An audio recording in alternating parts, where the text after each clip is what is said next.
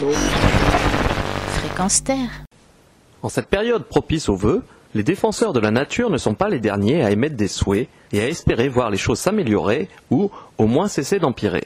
Reste à savoir si en pleine tempête financière, la préservation de la biodiversité pèsera bien lourd face à des intérêts économiques qui ont plutôt tendance à se révéler destructeurs. Pour autant, nombreux sont ceux qui se mobilisent pour tenter d'améliorer les choses et des initiatives encourageantes existent, à commencer par celle de la Convention sur la protection des espèces migratrices qui a déclaré 2009 année du gorille. Également appelée Convention de Bonn, celle-ci se réunit chaque année pour tenter de mettre en place des mesures destinées à protéger la faune sauvage.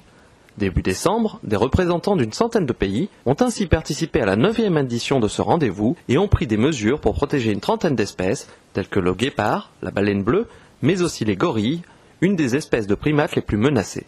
Il faut en effet savoir que sur les quatre espèces de gorilles existantes, trois sont considérées comme étant en danger critique d'extinction.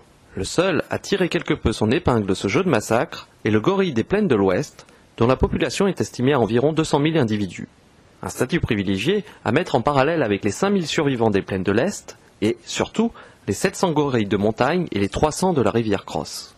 Des chiffres alarmants et une situation qui ne l'est pas moins, les menaces pesant sur ces fabuleux animaux, proches cousins de l'homme, étant nombreuses. Certains, encore bébés, sont capturés pour être revendus comme animaux de compagnie. D'autres meurent sous les effets du terrible virus Ebola ou à cause du commerce de viande de brousse, tandis que les pièges destinés à diverses espèces font des ravages. Ce n'est malheureusement pas tout.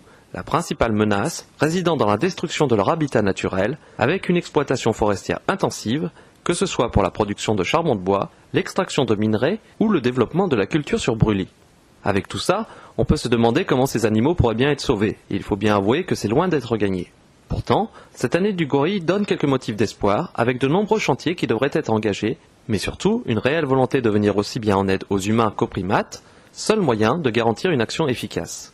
Dans les faits, cela devrait se traduire par le développement des programmes d'écotourisme, la réduction de la chasse commerciale de la viande de brousse, le renforcement de l'aide apportée aux guides forestiers, mais aussi la mise en œuvre de programmes visant à améliorer les moyens d'existence et les revenus des populations locales.